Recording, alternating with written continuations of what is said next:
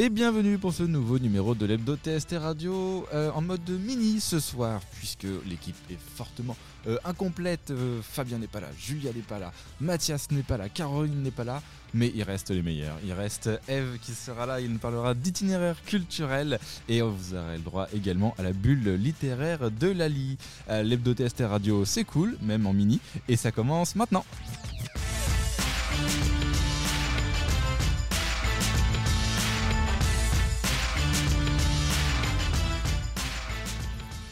Bonsoir mesdames.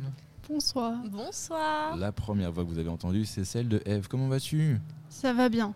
Sortie des blocages et tout Voilà. quand on enregistre du ça. sport, du sport et du sport. Et des théors, beaucoup de théors différents pour arriver jusqu'à nos studios. Comment ça va Lali Bah, ça va super, une vraie hécatombe cette semaine. Ouais, mais plus il reste, il- personne. il reste que les meilleurs. c'est Mais pour ça. c'est ça, Voilà, faut au, pas leur dire. au fur et à mesure, euh, le- l'écrémage fait qu'il y a, y, a, il y a que les meilleurs, il y a que les meilleurs qui restent. Euh, au programme aussi, j'ai oublié de le marquer dans l'intro, vous aurez le droit à un petit quiz sur le Stade de France en mode concert? C'est parfait. Tant qu'il y a l'appel à l'ami. Alors suis là. justement, c'est ça qui est drôle. Mais l'ami, c'est moi. Euh, donc- Sauf que je te donnerai pas la réponse à mon propre quiz.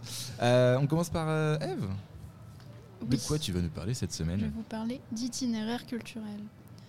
Donc aujourd'hui, je vais vous parler d'itinéraire culturel du Conseil de l'Europe. Oui, c'est c'est de grands mots. Je pense que certains ne connaissent pas ces itinéraires, même pas de nom. Le Conseil de l'Europe, c'est très flou. À ne pas confondre avec le Conseil européen. Le Conseil de l'Europe est donc une organisation intergouvernementale créée le 5 mai 1919. Euh, ce conseil a été élaboré en coopération avec des représentants donc, des 46 États membres à l'élaboration de normes, de chartes et de conventions permettant donc la coopération entre les pays, notamment euh, sur le plan du patrimoine et de la préservation de ce patrimoine, avec des règles communes. Pour permettre à tous les citoyens des pays de découvrir leur propre patrimoine et celui des autres pays, le Conseil de l'Europe a lancé en, 1600 en 1987 les itinéraires culturels. Ceux-ci sont donc une, invitation à découvrir le riche patrimoine de l'Europe en regroupant en catégories de lieux, des objets, allant de, il y a 45 itinéraires allant de la peinture au patrimoine industriel. On parle aussi de cafés historiques, euh, des femmes de lettres. Donc ça touche plusieurs domaines du patrimoine, qu'ils soient matériels ou immatériels. Bon, euh, je suis pas là pour vous faire un catalogue de ce qui se passe et de ce qui est sur le plan juridique. Je vais vous emmener sur un itinéraire et euh, vous préparer une petite sortie. Bon, j'en ai choisi deux en vrai. Donc tout d'abord, j'ai choisi de vous emmener sur les routes des impressionnistes. Cet itinéraire a été certifié en 2018. Tout d'abord, donc l'impressionnisme est un mouvement de peinture qui s'est diffusé au 19e siècle. On peut nommer comme figure marquante Claude Monet, Pierre-Auguste Renoir ou encore Berthe Morisot. Il faut bien des femmes en peinture. L'itinéraire euh, rassemble de nombreux sites marquants de la peinture impressionniste du 19e et 20e siècle. On peut y trouver les ateliers, les musées où sont exposées les œuvres. On retrouve ces lieux notamment en France, en Allemagne, en Finlande et un peu partout où les peintres sont allés. Donc en tant que Vernonnaise, je ne pouvais pas passer à côté de Claude Monet, né en 1840 et mort en 1926 à Giverny. Le mouvement impressionniste tient d'ailleurs son nom de, de son tableau Impression soleil levant de 1872 et exposé au musée Marmottan Monet à Paris. Donc Claude Monet né à Paris et grandit au Havre, donc la Normandie euh, toujours. De 1871 à 1878, il réside à Argenteuil, où il connaît l'apogée de sa carrière. Et en 1883, il emménage dans une maison à Giverny, un petit village perdu en Normandie dans l'Eure. Ses premières séries de peintures commencent en 1890 avec la série de cathédrales de Rouen ou les nymphéas, que tout le monde a vu d'ailleurs, je pense. La maison et le jardin sont visitables aujourd'hui. Dans la maison, nous pouvons marcher dans l'atelier, observer des lieux de vie comme la cuisine qui est bleue et les chambres, toutes avec une vue sur le beau jardin créé par Monet. Le jardin est divisé entre le clos normand et le jardin d'eau.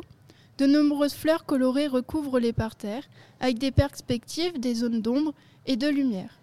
Le jardin d'eau est connu pour son pot japonais vert apparaissant dans plusieurs peintures. Autour de ce petit étang, des saules et des fleurs et bien sûr des nymphéas apportent une atmosphère agréable.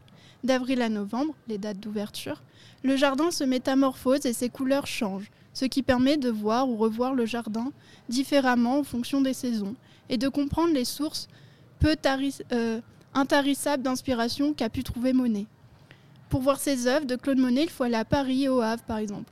En Allemagne aussi, mais aussi traverser l'Atlantique pour se rendre à New York ou Chicago, ce qui n'est pas trop euh, dans la sphère européenne. Avant de finir, je vais vous parler d'un autre lieu à visiter des plus près de Rouen, la Corderie Valois à Notre-Dame de Bondeville, euh, qui entre, lui, dans l'itinéraire culturel du patrimoine industriel. La Corderie Valois est, comme son nom l'indique, une ancienne corderie, étant restée ouverte près de presque 100 ans, de euh, 1888 à 1978. Euh, toutes les heures, à partir de 14 heures, un technicien, durant sa visite, va faire fonctionner les machines d'origine euh, encore sur place pour permettre aux visiteurs de voir et surtout d'entendre le bruit des machines qui est infernal. Toutes les étapes de production de la corde sont exposées. À côté de l'usine se trouvent des expositions temporaires, notamment jusqu'au 8 avril 2023, la corderie propose, en lien avec le thème donné euh, par la métropole, une exposition Quand la mode façonne les corps. Le thème est donné au musée de la métropole de Rouen étant le corps. Vous pouvez donc jusqu'au 8 av- avril aller voir l'exposition et les différentes utilisations de ce thème dans les musées. Et euh, à partir du 8 mai, vous pourrez aller voir une exposition sur l'esclavage à Rouen, euh, à la Corderie Valois.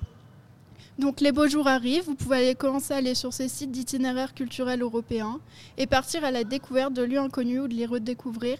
Et si le temps devient moins beau, bah, faire un tour dans les musées. Je pense que vous pourriez trouver votre bonheur entre les routes napoléoniennes, les villes fortifiées, les jardins célèbres, etc. Euh, J'espère que je vous aurai donné envie d'explorer et découvrir ce patrimoine inattendu qui peut se trouver à votre porte ou beaucoup plus loin euh, en train, par exemple, Quand ça marche. quand Les ça trains. marche. Non, mais c'est super. Moi, je vais faire la petite pub euh, de l'application Métropole Normandie où ils donnent plein euh, d'astuces, euh, plein de lieux à visiter. Et puis, euh, enfin, le dimanche, quand on sait pas quoi faire, là, en plus, la plupart du temps, pour les étudiants ou les moins de 28 ans, c'est gratuit.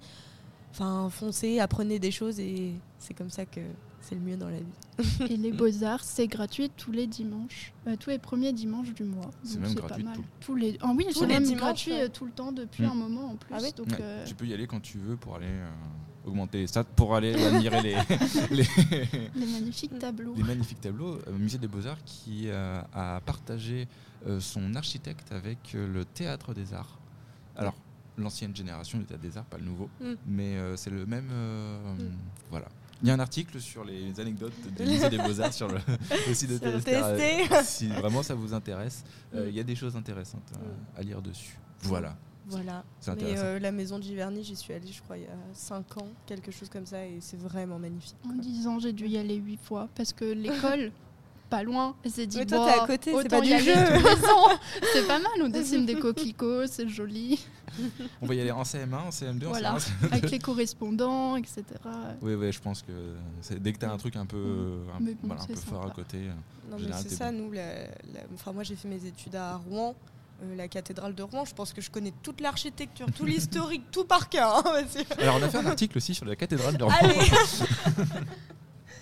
qui a été le- pendant 4 ans le bâtiment le plus haut du monde, rappelons-le, Oui. entre 1876 et 1880. Mm. Voilà. Il y a tellement de belles choses à Rouen. Enfin. Oh, Ouais. C'est beau. Non, mais ma patrie ce moment est sponsorisé par l'Office de tourisme de Rouen. Ouais, on va demander une sponsor. hein. Je pense qu'il y a moyen de faire quelque chose quand même, d'avoir, euh, d'avoir quelques, quelques piécettes. Mm. Euh, un petit jingle et on passe à Eulalie? C'est parfait.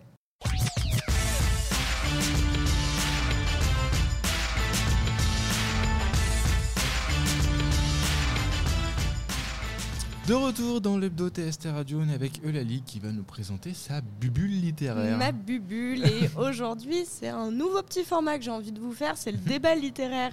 Puisque suite à une actualité que j'ai eu part, j'avais envie qu'on en parle. En plus, là, on est en petit comité, donc on a le temps. Et que nos auditeurs nous en parlent également. Ils nous donnent leur point de vue. Et bien évidemment, toujours dans le respect et la bienveillance. En, effet, l'actualité dont j'ai été informée a choqué il y a quelques semaines le monde littéraire. Et cela vient d'une plainte de professeur à Gallimard Jeunesse. Vous me direz pour quelle raison, et c'est vrai que elle a surpris. Le roman qui fait débat est Blue Pearl de Paula Jacques, sorti en 2020, donc euh, aux éditions Gallimard Jeunesse. Roman que je ne connaissais pas, mais que j'ajoute à ma pile à lire. Et en effet, malgré que ce livre donc soit destiné à un public de 11-12 ans et qu'il traite, il traite d'un sujet déjà compliqué puisque c'est sur l'esclavage des États-Unis dans les champs de coton, le, sud des États-Unis, pardon. Euh, sujet pas facile à aborder et pas marrant, mais qui est dans le programme scolaire. C'est une biographie fictive d'une petite fille nommée Lizzie, âgée de entre 10 et 12 ans dans les années 1920, qui raconte la vie qu'elle mène dans les champs de coton en tant qu'esclave avec sa mère. Sur le fond, c'est un bon support pédagogique, sauf que dans le roman, on tombe sur une scène d'abus. Et donc en effet, ça choque lorsqu'on lit à 11 ans. Donc si vous voulez lire cette scène, c'est le chapitre 13, mais soyez bien dans votre tête, prêt à lire ça dans de bonnes conditions. Et si ça vous choque ou vous rend mal à l'aise, on ne le lit pas, bien évidemment. À savoir que lorsqu'un roman est publié, il y a une commission, surtout lorsque c'est destiné au jeune public. Depuis 1949, une loi régit le cadre de la sortie et de la parution jeune public, donc Gallimard en soi est dans les clous. Mais cette scène, elle n'est pas OK pour quand on, on a 12 ans. Ainsi, la question que je me suis posée, c'est est-ce qu'on peut tout lire à tout âge? Autrement dit, est-ce qu'il y a un âge pour tout lire? Je n'accuse ni les programmes ni les professeurs, mais je les encourage même à les faire lire, à faire lire nos jeunes et qu'on ait ce devoir de mémoire et savoir ce qu'il s'est passé dans notre histoire. Mais faut-il toujours, certes, aller dans les plus belles œuvres, mais surtout les plus crues? Par exemple, le programme de troisième est basé sur le XXe siècle et on lit énormément d'œuvres traitant de la Shoah. Je me souviens encore en terminale avec le programme de philosophie ayant des livres traitant sur la mort ou le suicide. J'ai d'ailleurs lu à cette période Le dernier jour d'un condamné de Victor Hugo qui m'a complètement chamboulé et j'ai appris lorsque j'en ai parlé autour de moi que ma sœur qui était en cinquième à l'époque l'a lu.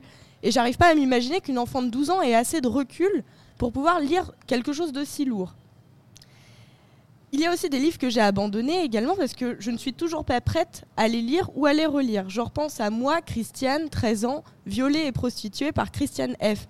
Alors pour moi, c'est la plus belle œuvre et le plus beau témoignage biographique qui ait marqué notre histoire. Mais les sujets qui touchent sont trop sensibles pour moi et pour beaucoup. Et ça durant une période, un âge ou même durant toute une vie.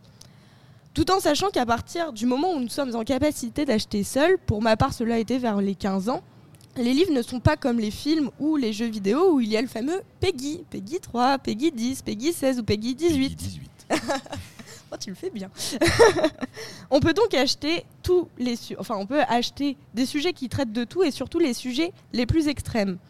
J'ai repensé à moi, Eulalie, 15 ans, qui ai lu 50 nuances de Grey et qui parle donc d'une relation dominant-soumis et de BDSM. Et avec du recul, ce livre n'était pas fait pour moi. M'a donné une image du couple et de la sexualité qui n'est absolument pas sain. Et certains passages du livre sont plus que explicites. C'en est même presque de la pornographie littéraire selon moi. Je dirais donc, si vous êtes majeur et vacciné, cherchez par vous-même. Mais les films à côté, c'est vraiment sain et basique. Et pourtant, je ne l'ai même pas acheté. Il était disponible sans aucun, souci et gratuitement sur Wattpad. Alors vous, lecteur passionné, simple lecteur ou ayant juste des livres lorsque vous avez lu pendant votre période collège, lycée ou études supérieures, est-ce que vous avez des livres qui vous a marqué? Et selon vous, est-ce qu'on peut tout lire à tout âge?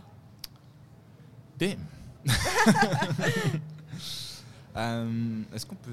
C'est vrai que ce que tu disais sur la réglementation, le Mm. fait qu'il n'y ait pas de réglementation, c'est un peu chaud euh, quand même, parce que c'est vrai que tu peux avoir. Les mots euh, blessent, hein, les mots. Mm. Voilà, faut avoir aussi du recul pour lire certains, certains trucs. Et c'est vrai que le fait qu'il y ait peu de. de- C'est ça, c'est qu'on peut acheter à n'importe quel moment, euh, bah, que ce soit n'importe où. euh.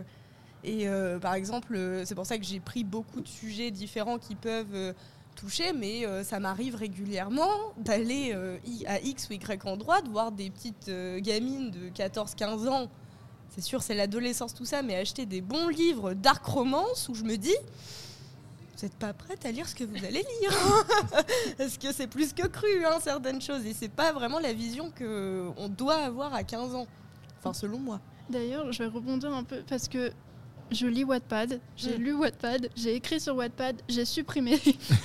Mais Il y a eu un c'est- On est de copines pensée. de- je, regardais ça où, en fait, il y a la catégorie Lemon où Mhm. des fois c'est écrit explicitement, des fois moins. Mhm. Tu peux cocher la case j'en veux pas, mais tu arrives toujours à potentiellement tomber dessus et ça peut être plus cru, surtout quand ça va être tes youtubeurs favoris, tes streamers. Tu peux. Oui, bah, les fameux. Et- Le et- fanfiction. les Voilà. fanfictions. Et en plus, Wattpad, euh, j'ai pris du recul sur ce que j'avais écrit et ce que j'avais lu.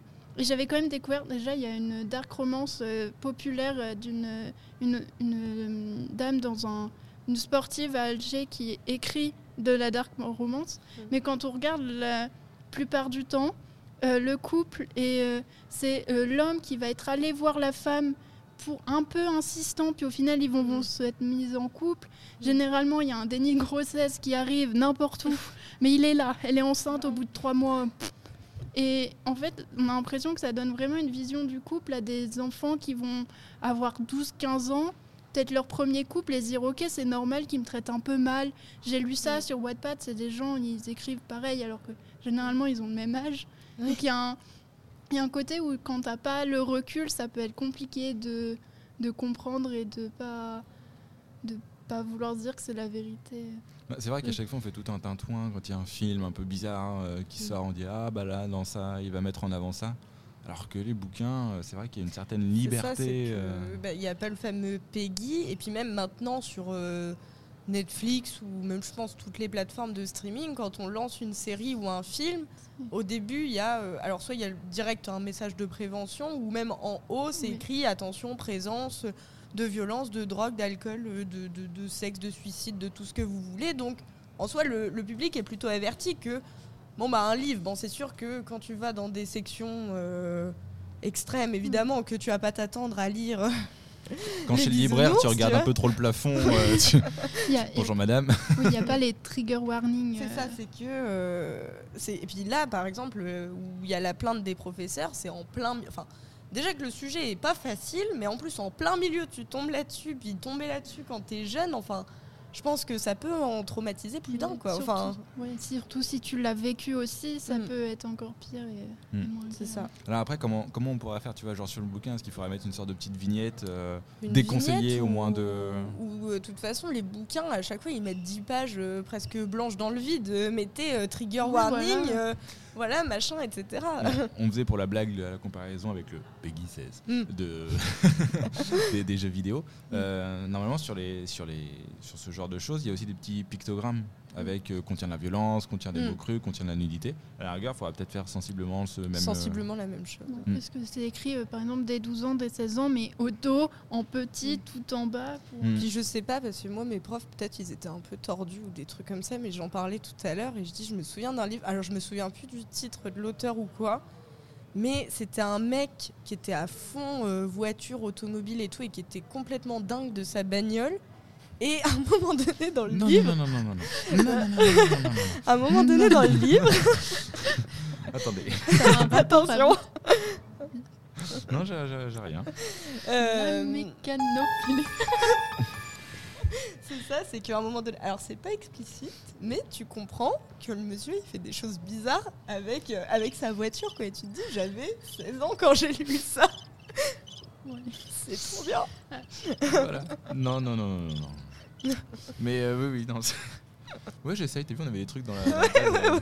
Normalement, on a un truc pour, euh, pour faire les billes, pour, euh, pour vous. Les- Mais non, j'ai j'ai- j'ai rien du tout. Ouais, c'est- c'est comme euh, les, les témoignages, parce que des fois, il y a- va y avoir des Mm. témoignages de. Par exemple, euh, la fillette du Veldiv, Mm. ça va être catégorisé un peu en jeunesse pour les enfants, peut-être que ce sera plus édulcoré. Mais je sais, quand je suis allée en Pologne et j'ai visité à Auschwitz, euh, ma prof d'histoire, j'étais en première, j'avais 17 16-17 ans, a dit bah ce livre-là, je l'ai lu, il est bien, mais j'ai mis euh, trois ans à le lire parce que bah je pouvais pas. Bon Mm. après, elle a tendance aussi à imaginer et à voir les choses Ouais. dans sa tête. Bon après, je l'ai lu pendant le confinement en Mm.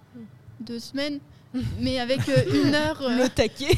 Elle a renvoyé un mail à sa prof. non, Chez. mais j'ai- j'ai- c'était pas simple parce que tu ressortais de ta lecture et t'étais en mode ok, Mm. bon, maintenant on va faire autre chose. Bon, j'ai courbé. Mm. Il y a un côté où des fois, bon, les témoignages historiques, ça peut être quand même très dur parce que c'est quelque chose que quelqu'un a vécu. Mm. Alors que quand c'est de la littérature, tu peux dire que c'est romancé, que c'est Mm. pas totalement vrai. euh. Bah, même euh, de la fiction, en fait, ça dépend. personne. Je pense que ça dépend vraiment de la sensibilité Oui, des gens parce que, par exemple, moi, je suis très, très sensible en règle générale à tout ce qui touche aux enfants. euh, Enfin, moi, tu peux pas me mettre devant un reportage sur euh, l'adoption des enfants. euh, euh, j'en- sais rien où, mais tu peux pas. parce que je pleure toutes les larmes de mon corps, donc évidemment, même un livre bah, qui parle des enfants X ou Y, enfin maltraités, etc., je pleure toutes les larmes de mon corps, alors que tous les livres sur la Shoah ou quoi, bon, ça me fait pas grand-chose. hein. C'est horrible, hein C'est horrible. Mais tu sais, il y a choix et enfant, et tu fais ça. non. Ah, mais non, Oui, ça fait des, des combos peut-être un combo peu, breaker. Euh, un peu, un, un peu fort. Merci en tout cas d'avoir soulevé la question. Et c'est vrai que voilà, moi. on, a, on, en- on enverra nos, nos idées euh, aux différents éditeurs. Mm. On verra ce qu'ils en font. Sponsor. euh, NordVPN. ça, ça marche pas du tout. Sponsor Gallimard. Euh, faudrait qu'on essaye. On allez. s'est pas, on s'est pas fait euh, commenter par euh, Stephen King hein, suite à ton dernier réel. Non, mais déçu. je pense qu'on a. On, on- va taper. Voilà. Qui commente pour, pour la petite anecdote, le- la dernière fois que, que Mathias est venu ici, il avait parlé de, des films de Philippe Lachaud. Mm. Et on a eu le droit à un petit commentaire euh, sympa de Philippe Lachaud. Donc depuis maintenant, c'est le défi à TST Radio. Dès qu'on fait un réel, on veut le veut le commentaire, de la- commentaire de la personne. Voilà. Mais après Stephen King, je pense qu'on a peut-être Ouais. misé un. Donc à toutes les personnes qui nous écoutent, commentez. S'il vous plaît. Avec Euh, Stéphane King, réponse s'il te plaît. Ah ouais.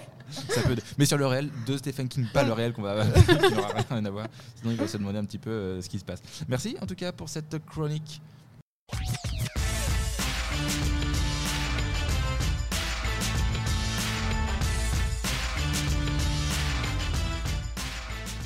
Et de retour dans l'hebdo TST Radio, dernière partie de l'hebdo TST Radio. Oui, je sais, vous, venez- vous avez l'impression que ça a commencé, mais non, on est déjà à la fin de, de- de cette émission.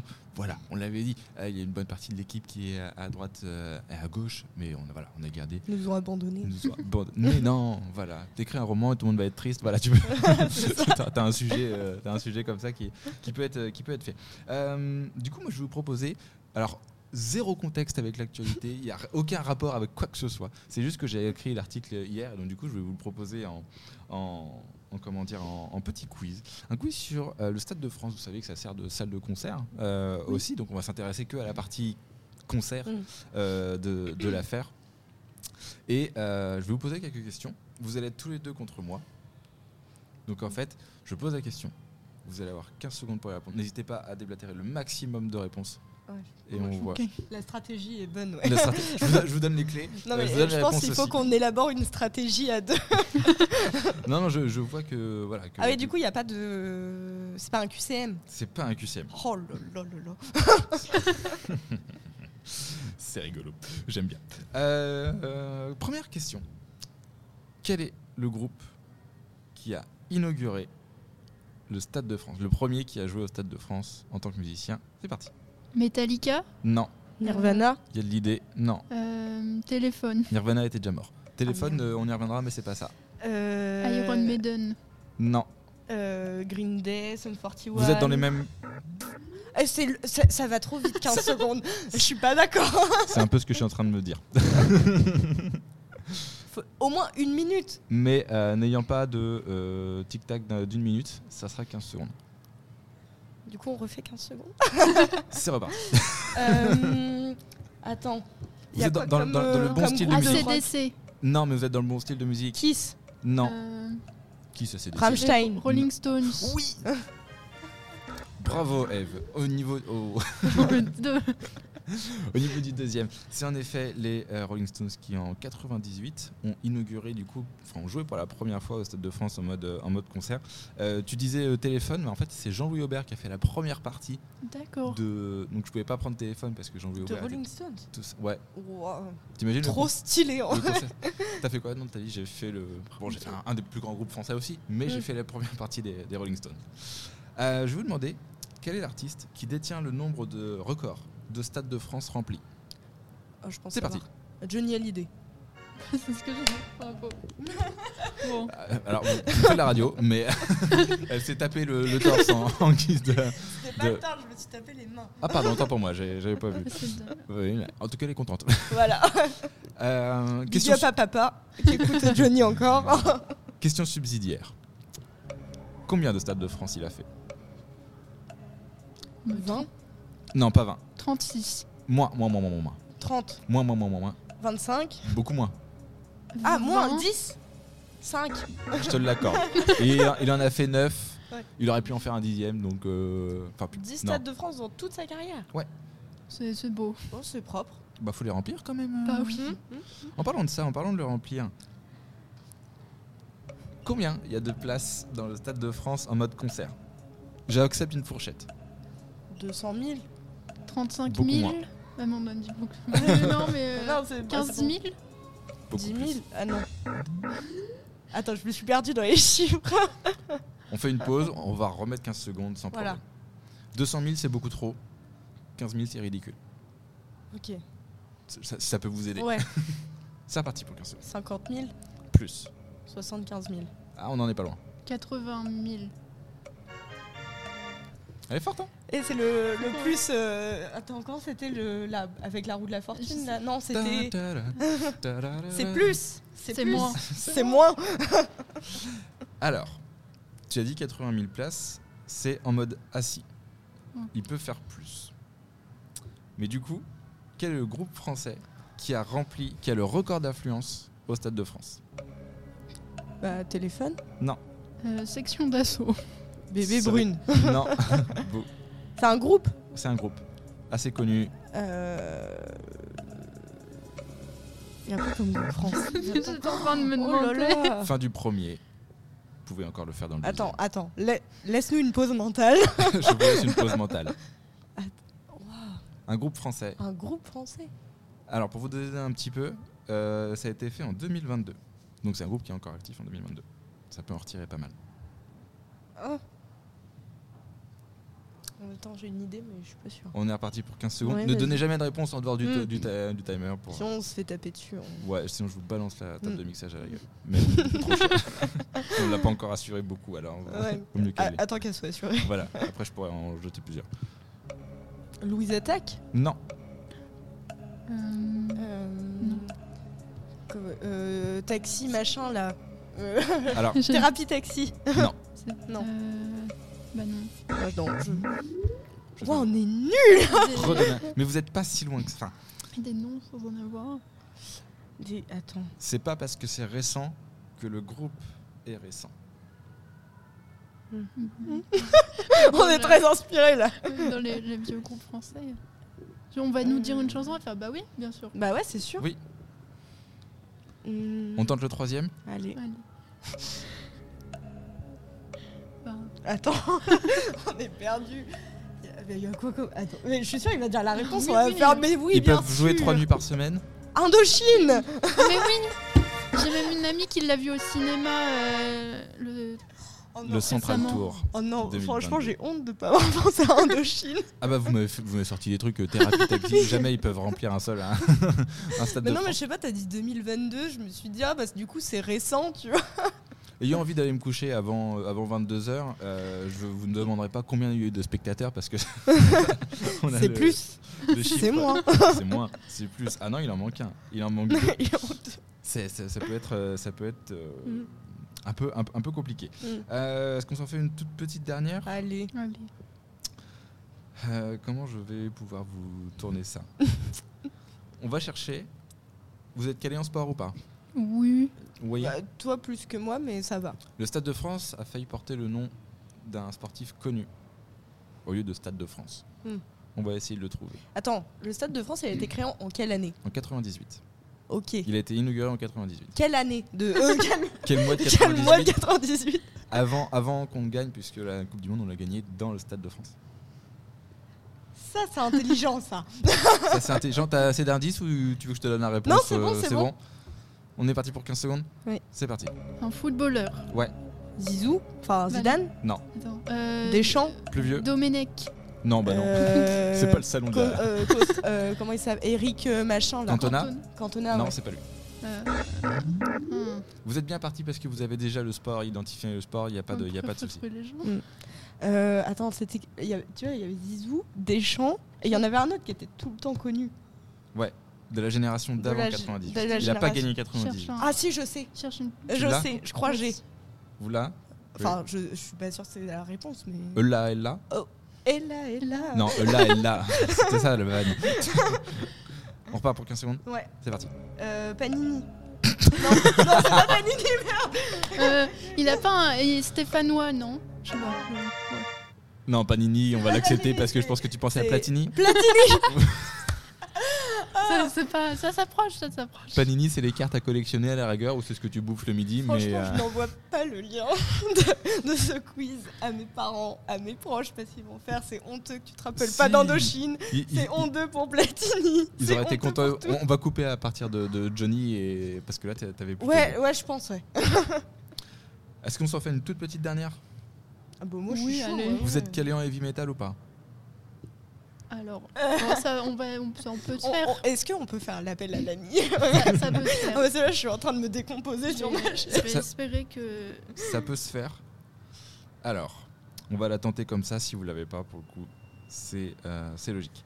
Euh, on va essayer de trouver le groupe de heavy metal qui a joué le plus fort au Stade de France.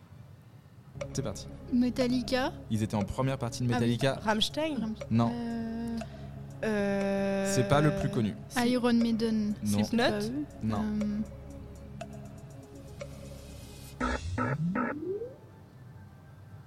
C'était la première partie de Metallica. Alors je sais plus en quelle année c'était. C'était il y a pas si longtemps que ça.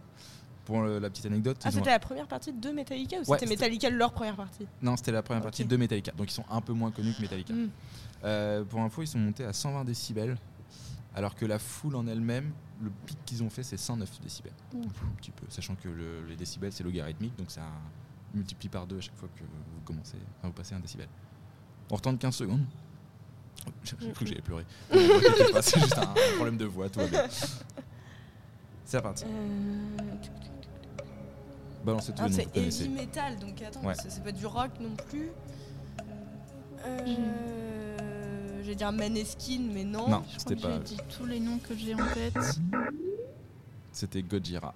Ah, mais oui. Mais oui. Ah Bah oui, oui, j'allais le dire. Non mais en plus t'as dit Gojira, j'ai pensé à plein d'autres trucs. Oui, c'était en première partie du coup de Metallica qu'ils ont atteint Ouais. ce. Et c'est dans les. Enfin, c'est- pas dehors en fait. Le- la mesure a été faite dans les Dans coulisses. Enfin, dans les Ah couloirs oui, des ouais. Donc, pour vous donner un ordre d'idée de ce que ça Je devait pense se que prendre. le mec qui était à côté des enceintes, il s'en rappelle Ouais. encore aujourd'hui. On a retrouvé que ses vêtements au mec. hein. C'est pour ça que les bouchons d'oreilles sont recommandés. oui, fortement recommandé. On fera une sponsor au bouchon d'oreille. Euh, chez Kies pour le coup. Ouais. Yes, que voilà, on- ne connaît pas beaucoup d'autres en fait euh, en termes de, de, de bouchons d'oreille. Euh, bah merci d'avoir joué, vous êtes quand même plutôt bien sorti. On retiendra Michel Panini. Euh, je pense euh, Ah là c'est dans le best-of, c'est le best-of de fin d'année, t'es dedans sans problème. Et puis euh, voilà, non mais vous avez performé au début, Dieu, vous en avez trouvé pas mal. Voilà, on va, on va rester sur ça. Non mais c'est le stress. Oui. Ouais, c'est vrai. Ouais, Non. C'est le non, petit, mais, euh, c'est- le petit- mais moi je réagis très mal au stress un jour. je vais vous faire une anecdote. Un jour j'étais en oral mais j'étais j'étais jeune, j'avais 6ème, 5ème, un truc comme ça. Puis tu sais, c'était un question quiz culture générale et on me dit en question, c'est quoi J'étais tellement stressée. On me dit, c'est quoi le petit de la vache? J'ai réussi à sortir le vacherin. Ah le vache Faut aller le chercher celui-là. Non mais quand je suis stressée, je panique. D'où le Michel Panini. C'est ça. La, la première musique qu'on a dû faire en musique, en sixième, fallait chanter, j'ai fait du slam. Et en fait, il y avait Grand Corps Malade qui était dans la salle. Et là, euh, sans savoir, Eve a lancé le slam en France. Voilà, ça. À toi de dire une petite honte que t'as eue, tu vois, pour. Qu'est-ce que j'ai. Moi, c'était en public. Parce que sinon, c'est pas rigolo. Euh, vous savez, quand on parle au, au micro, souvent on a des retours. Mm. Et en fait, le problème, dès qu'il y a un, un décalage entre le retour et le, ce que vous parlez, on a l'impression que vous êtes euh, un peu pété. Parce que vous parlez comme ça. En fait, vous parlez, mais votre voix elle se ralentit naturellement Mm. parce qu'elle attend le retour. Mm. Euh, et donc, du coup, en fait, devant une salle de 1000 personnes, tout le monde a pensé que j'étais complètement pété en présentant le truc. Alors qu'en fait, moi, j'avais la voix qui était là. J'étais, oh, qu'est-ce qui se passe? Pourquoi ma voix elle parle pas comme d'habitude? Et voilà, Bah voilà. Comme ça, on a fait un tour de la honte. un Ouais. tour de la honte. Tout le monde me Et je me sens moins seule. on fera ça un peu plus, une chronique. Ouais. La honte. La honte. Ouais, la honte. Ah ouais, un débat. ou alors, non, mais ou alors, tu sais, les trucs, un peu les jeux, genre. euh, on dit euh, trois, trois anecdotes et il y en a une vraie Ah oui. ou une fausse. Là, tu faut vois, bien faut- préparer par Ouais, contre. là, Ouais, faut faut bien bien pré- préparer, mais j'ai déjà, fait avec, drôle, en fait. je l'ai je l'ai déjà fait avec des copains où on a dit, vas-y, pendant une semaine, on note euh, plein d'anecdotes et tout, que ce soit vrai ou pas, et on fait, un, on fait une soirée anecdote. Pour la dernière. Ouais, c'est ça, mais c'est que j'aurais sorti des anecdotes qui étaient totalement vraies, mais ils m'ont fait ça, c'est 5 étoiles sur GTA. Euh, si vous n'avez pas la ref, n'allez pas la chercher. Non, non, non, non, Et si vous êtes policier, n'allez pas la chercher non plus. non plus. Non. on, a, on en a besoin. Merci en tout cas d'avoir fait les deux en mode mini avec, euh, avec nous, avec moi. C'était cosy. C'était cosy, exactement. On a fait que 10 minutes de moins que d'habitude. hein. Franchement. Non, mais euh, c'est parce que moi, faut pas me lancer à parler. Ouais, non, non, mais je vois qu'on a une- un puissant fond de- parler. Et on restera de toute façon sur Michel Panini qui restera. Oh, c'est bon. un banger de toute cette saison. Euh, L'Hebdo TST Radio, c'était bien. L'Hebdo TST Radio, vous pouvez la retrouver sur Spotify, Google Podcast. euh, qui nous manque 10 heures. 10h, euh, 11h. Apple midi. Music.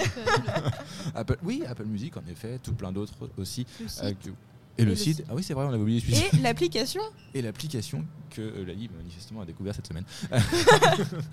Non, j'ai fait découvrir à mon papy. Oh. Voilà, une application donc du coup pour les personnes âgées qui auront connu sur les terrains euh, Michel Panini et Johnny Je pense que ça va suivre pendant 3 mois Il y a cette de très histoire. fortes chances que ça te suive pendant 3 mois. L'hebdo TST Radio, c'est cool, mais l'hebdo TST Radio, c'est fini.